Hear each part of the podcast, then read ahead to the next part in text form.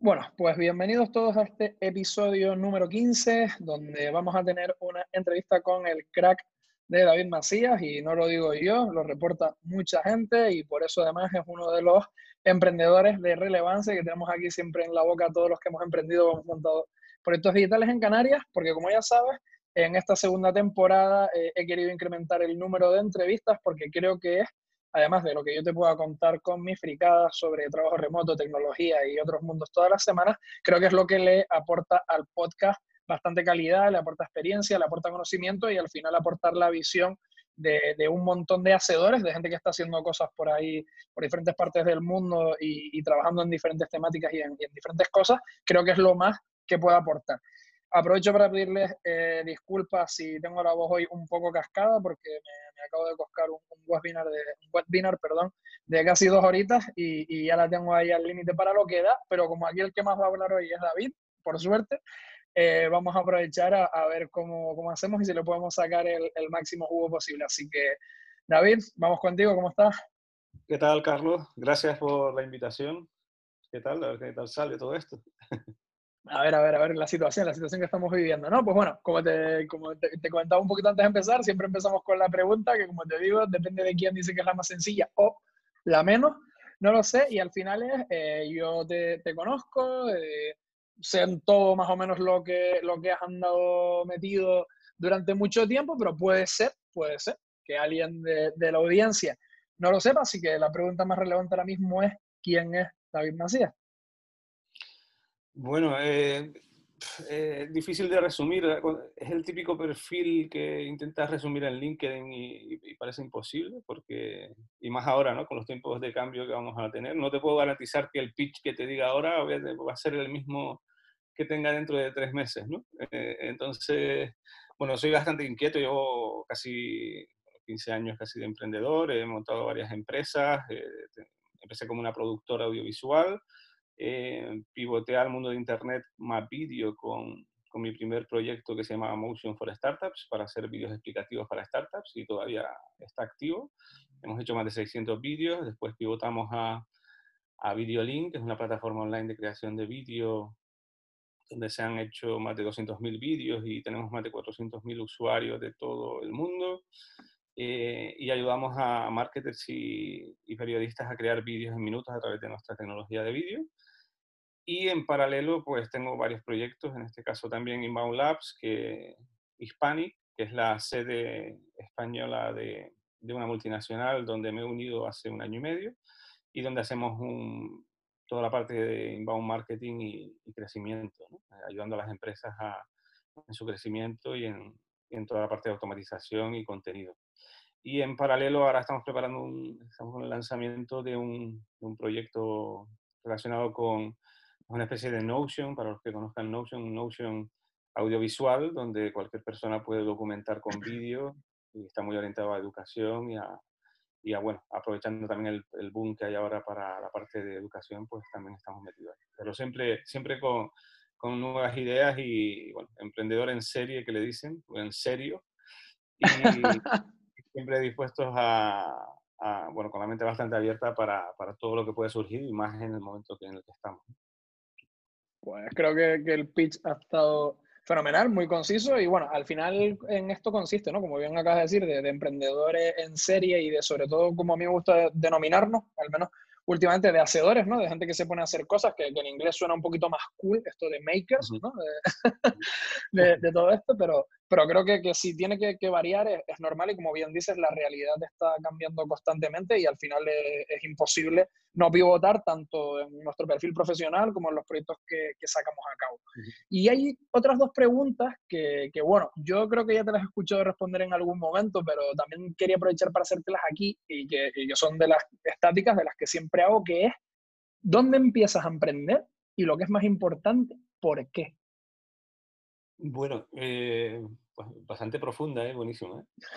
Eh, ¿Por qué? Si, hago un poco de, memoria, yo creo que, bueno, la verdad que he sido bastante inquieto desde pequeño. De hecho, yo creo que la primera em, emprendeduría, que se podría decir, fue cuando dejé el fútbol por el ajedrez, ¿no? Es decir, mis padres casi me matan porque llevaban acompañándome todos los domingos durante toda su vida al fútbol y de repente que tu hijo se enamore de un deporte que no era muy popular y, y, que fue el primer indicio de que era un friki, porque dejé a todos mis amigos de lado, a toda la, lo, que hacía todos los niños en esa época y, y realmente a los 3, 4 meses empecé a generar mis primeros ingresos como ajedrecista. O sea que yo creo que fue la primera, la primera, el primer indicio de, salir un poco del camino normal e intentar hacer lo que realmente te gusta, no lo que, lo que marquen los cánones. ¿no? Y, a partir de ahí, pues eh, yo creo que fue el primer arranque de luchar un poco contra el sistema y, fuera de los prejuicios, intentar pues construir tu propio tu propio espacio, ¿no? Y, ahí yo creo que fue el primer, eh, la primera, el primer paso de, de, salirme de lo normal y de ser autosuficiente. Yo creo que la, para los que no conozcan el mundo del ajedrez, hay muchos ajedrecistas que eh, viajando de torneo en torneo, son como los, para mí los primeros digital nomads, ¿no? Eh, aunque no eran, digitales, pero, iban viajando por todo el mundo de torneo en torneo y haciendo dinero y, y con el torneo que ganaban en ese momento, eh, o tenían que ganar para pagarse el siguiente torneo, ¿no? Entonces era una mezcla entre emprendigencia y intelectualidad y, y, y, nomadismo, ¿no? También yo creo que, que eso fue un poco la, la base y ahora totalmente, estoy totalmente alineado pues en eso, ¿no? en, eh, intentar eh, pues ser autosuficiente con todo lo que hago y feliz con, con, lo que hago. Entonces el primer porqué yo creo que fue ese, ¿no? El, porque quiero ser autosuficiente, no depender de terceras personas que me paguen.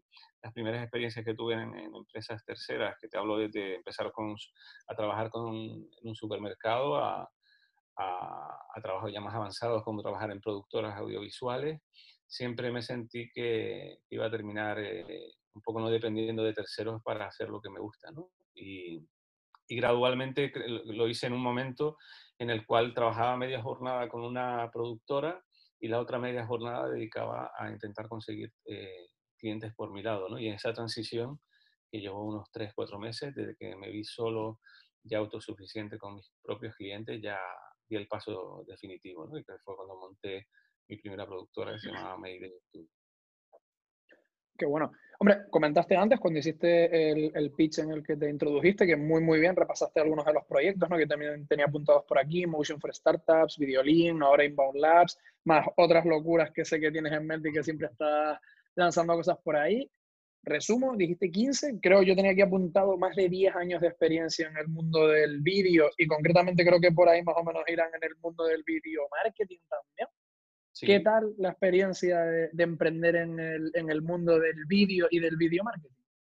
Pues la verdad que muy duro porque no hay mucha, no había mucha cultura hasta hace tres años del vídeo, y tú lo sabes, ¿no? Todo este tema de, no sé, Zoom, por poner algo, ¿no? Cuando decimos vídeo ya es todo lo relacionado con, con ese desbloqueo que ha habido los últimos cinco años a nivel de velocidad de datos, eh, que se pueda consumir directamente un vídeo en Internet, eh, hasta hace cinco o siete años era complicado y, nosotros fuimos un poquito por delante en esa época, y ya te hablo de la parte de vídeos explicativos, donde no había muchas productoras en España especializadas. Después la parte de violín también seguimos siendo el software eh, más conocido en, habla hispana, por lo menos, eh, a nivel global, es decir, en Sudamérica también. Estamos muy bien posicionados en Google.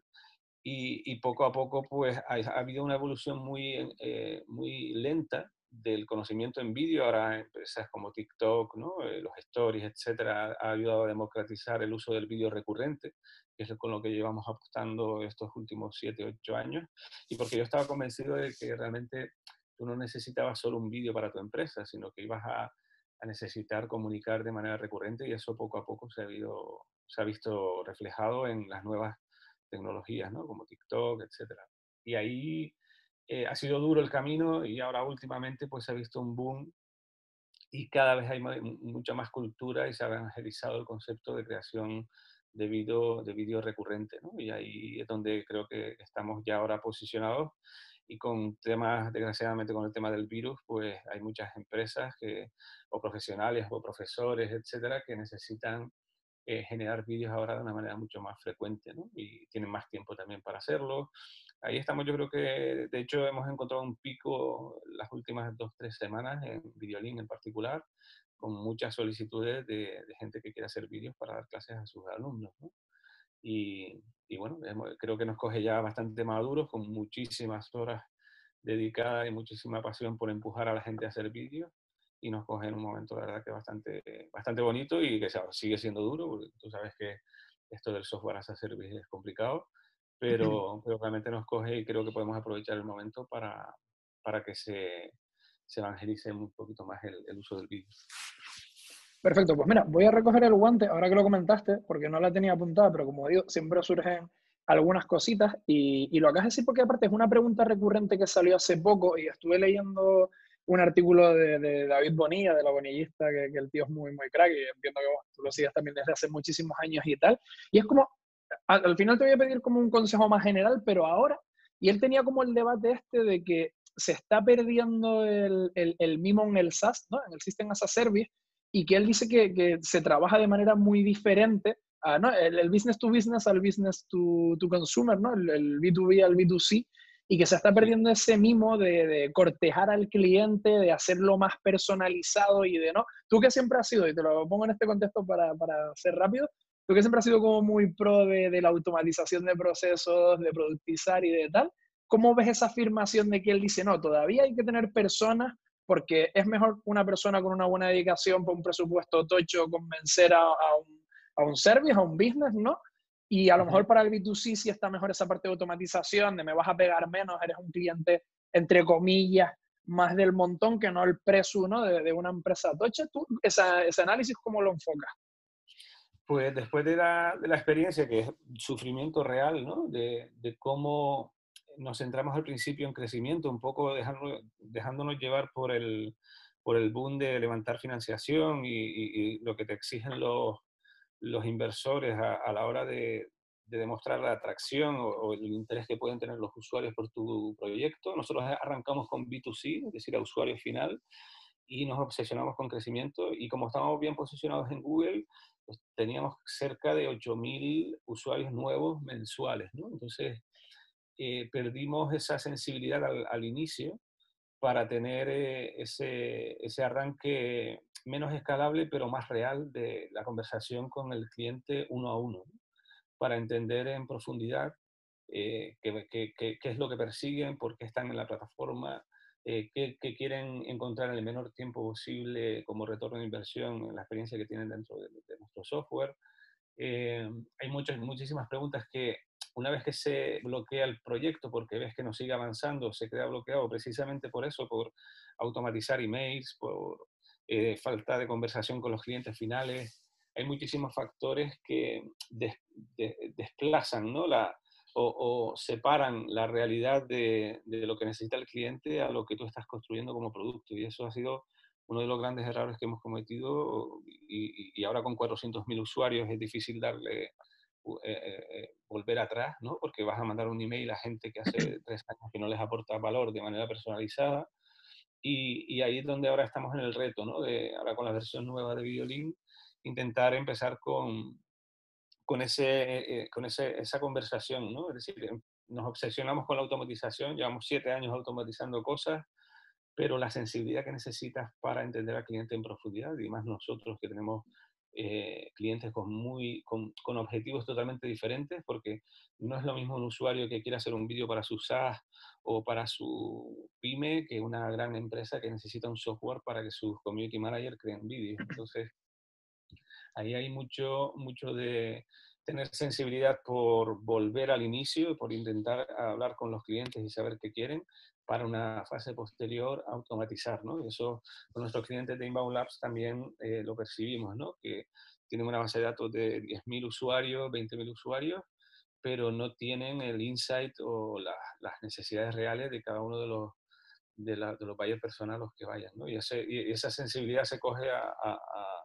eh, eh, a base de, de, mucha hora y de mucha pérdida de dinero. Es decir, cuando tú ves que con el tiempo tienes muchos usuarios y es súper atractivo para inversores, pero no tienes eh, un negocio que realmente sea rentable y que realmente vaya relacionado con el número de usuarios que, has hecho, que, has adquirido en el, software, creo que tendrían que ir de mucho más de la mano y, el escalado es de, las cosas, de los retos más importantes que, y más difíciles que hay en un, en un negocio online. Entonces, ahí es donde creo que el tema de saber de SaaS a nosotros nos, ha dado una sensibilidad muy, muy grande porque no se parece a, otros productos como infoproductos o a e-commerce, etcétera, ¿no? Donde es donde está la diferenciación ahí, ¿no? Claro, ahí es, mucho más científico, eh, es mucho más doloroso, ¿verdad? Y, y estoy totalmente alineado con David Bonilla porque, porque lo habrá sufrido también y, sobre todo no cometer el error de, centrarnos de no centrarnos en, lo que llaman ahora el customer centric, ¿no? centrarte en un buen servicio que consigan los objetivos que quieren en todo momento el cliente y olvidarte de, tu crecimiento personal o de cosas secundarias como levantar eh, financiación, etc. Ok, perfecto. Pues genial, genial. Yo creo que es una, una, buena descripción y que pone por delante también nuestra filosofía de que al final pues los negocios se levantan haciendo pasta y facturando y en otras ocasiones, bueno, pues si si se puede o, si se consigue con, con, financiación externa, ¿no? Pero esta nueva corriente de, oye, primero consigue pasta y luego ya, si tiene que venir la financiación, si la quieres, pues ya vendrá y si no, pues bueno, tampoco, tampoco pasa nada. Y esta era una de las que te quería hacer concretamente. Pues tampoco hace falta que, que te desplayes demasiado si no quieres, porque sé más o menos por nada los tiros que hemos debatido en, en, nuestras reuniones de, de, de, emprendigentes algunas veces sobre esto, pero eh, también un poco, eh, y sé que lo has compartido más veces, la experiencia de emprender desde Canarias, si no, hasta qué punto, sobre todo en el mercado digital? Bueno, depende un montón de, del tipo de negocio que tengas, ¿no? Y la, la, suerte que tengas, ¿no? Sobre todo en el arranque, ¿no? Nosotros arrancamos desde Canarias y era un reto. Empezamos en B2C, entonces no tenía sentido, como intentábamos llegar a, cualquier persona del mundo que necesitara hacer vídeo, eh, no tenía sentido estar físicamente cuando vas a usuarios que te pueden pagar 19 o 29 al mes, ¿no? Entonces, estar en otras ciudades, es verdad que por los contactos que tienes, por la conversación que tienes, por la cantidad de negocios que hay, la gente con la que te relacionas, el networking, etcétera, eh, hay mucho más ecosistema. Entonces, eh, solo por la, la, calidad de las conversaciones o de la calidad de, de las relaciones que puedes llegar a adquirir en grandes ciudades, eh, al igual que acceso eh, a grandes fondos, etcétera, creo que ahí hay, hay una, una ventaja ¿no? de, estar fuera. Y de hecho, nosotros llevamos un año en, en Madrid, me volví hace tres meses, pero estuvimos, un año muy intenso allí.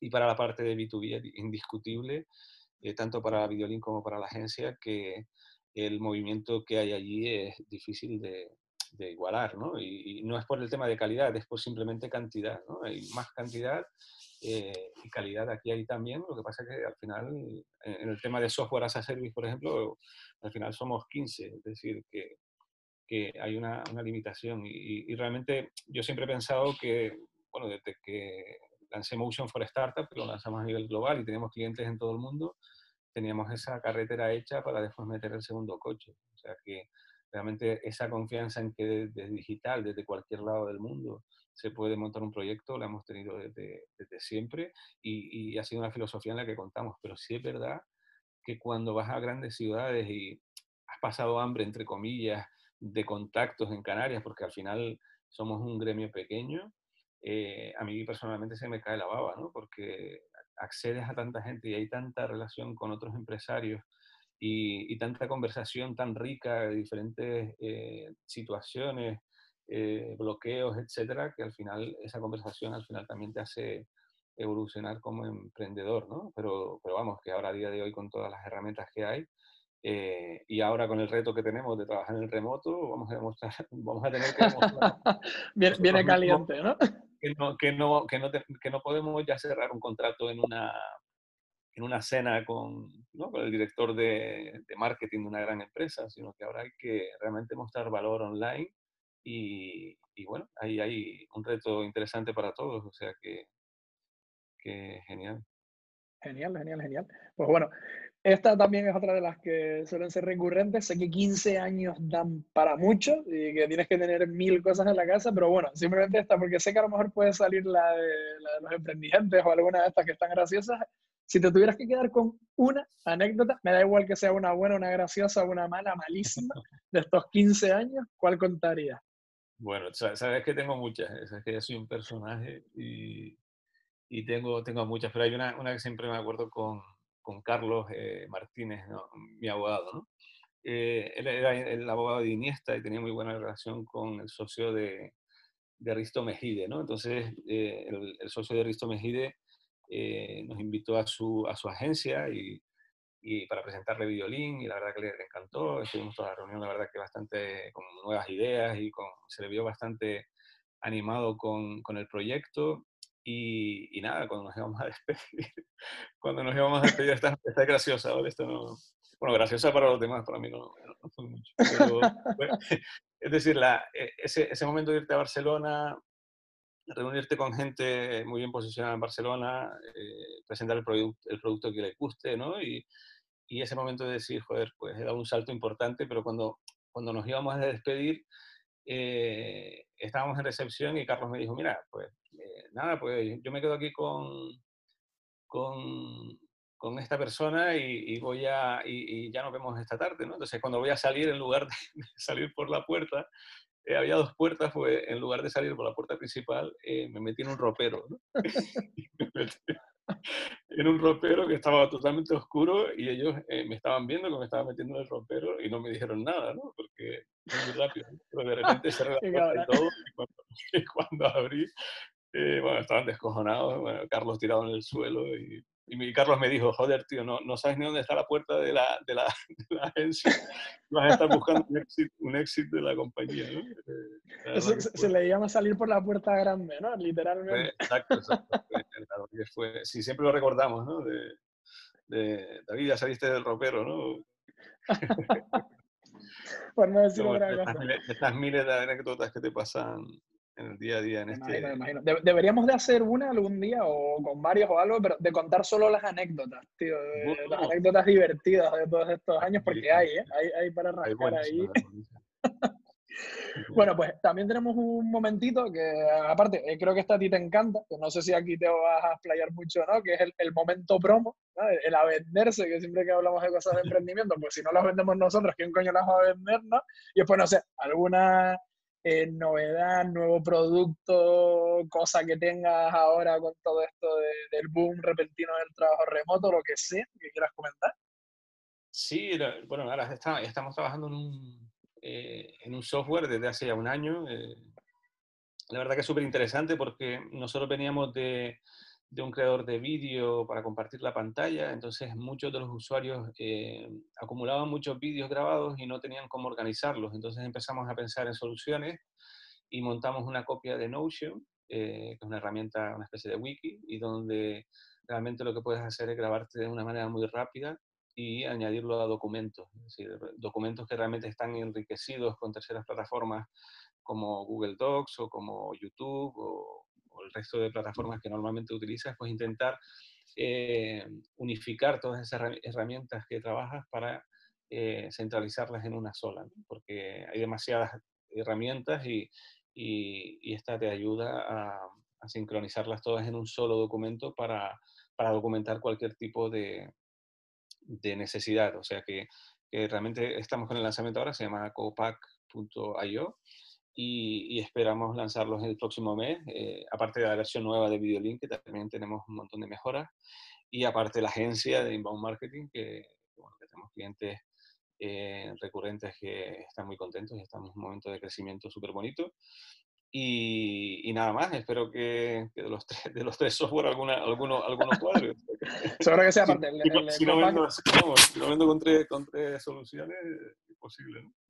Seguro que sí, aparte el de Copac tiene muy buena pinta, porque yo soy súper friki de, Notion, soy de los que lo, lo, empezó a usar desde que era, pues, bueno, bastante malí, o sea, bastante malí no, sino desde la, desde la versión alfa, yo creo, y me ha molado, me ha molado el proyecto y tengo que echarle el guante, que aparte tengo pendiente mandarte una cosita, como ya sabes, que me tengo que poner las pilas para, para hacerlo, pero sí, sí, tiene muy buena pinta. También vi un poco lo que anunciaste de, la versión 2.0 de, de Videolin, del que también no he sido tan usuario, para ser sincero, pero cuando lo he usado la verdad que me ha resuelto bastante y más que a mí, sobre todo para los clientes con los que lo he usado. Así que si necesitas un editor de vídeo eh, que funcione a través de plantillas para hacer algo, algo básico, yo más que recomendado. Tengo post, de hecho, escritos sobre, sobre usar Videolink, que, que lo recomiendo mucho. Y aparte que sea software hecho desde aquí, desde Canarias, a mí me, me tira de, de, la papa, como diríamos aquí. Así que también eso hay que, hay que decirlo. Que hay que sentirse, que los canarios a veces son muy pesimistas y de lo que no nos sentimos orgullosos lo decimos rápido, pero de lo que nos sentimos orgullosos como que nos cuesta un poco más y eso hay que, que hacerlo. Y nada, para terminar, esto lo cogí porque la primera entrevista, siempre lo repito, el cabrón le estoy haciendo promoción en todos los episodios, porque la primera entrevista la hice con J, y como él tiene lo del fight, pues se quedó aquí lo del hostia consejo, porque al final los emprendedores también siempre nos estamos dando hostias, o entre nosotros o, contra el suelo, no queda de otra. Y, y, bueno, pues es simplemente, yo le llamo hostia consejo, porque puede ser el consejo que, que, tú quieras, o los consejos que tú quieras, pues compartir con la audiencia, pues emprendiendo, o vinculado con el mundo del video marketing, o con el mundo del emprendimiento en general, o con lo que tú quieras.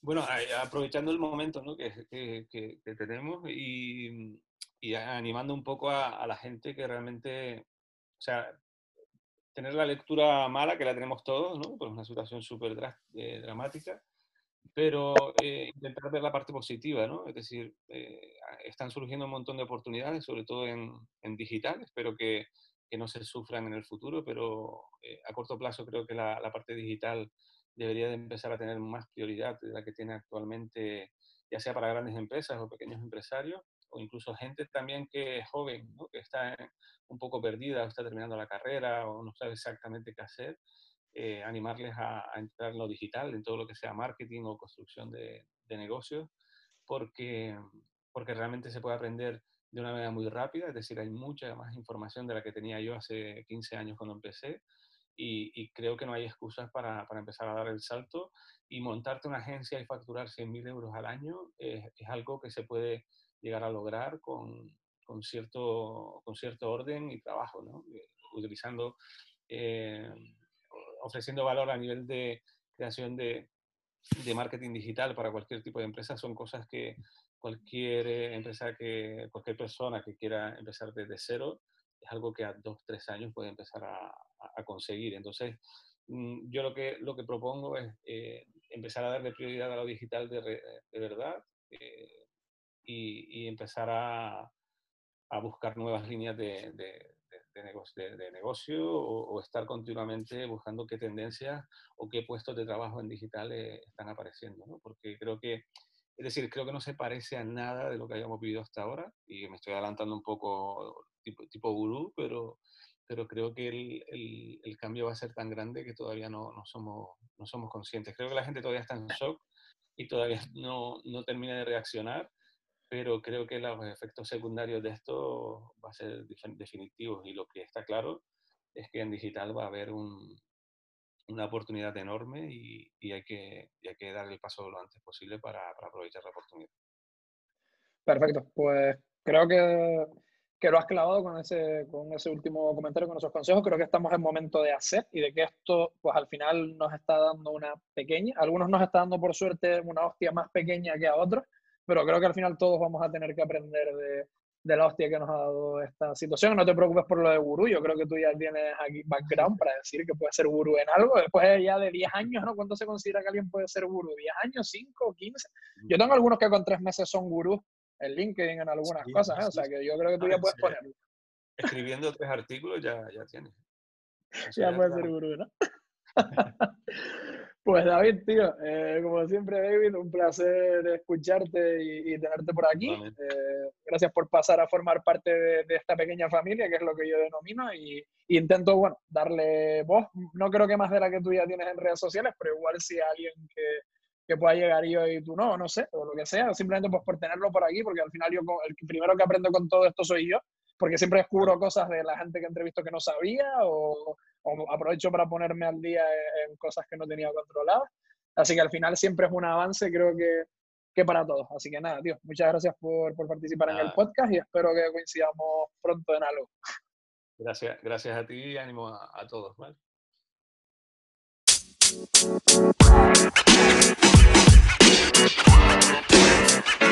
You know, man. You know, man. You know, man.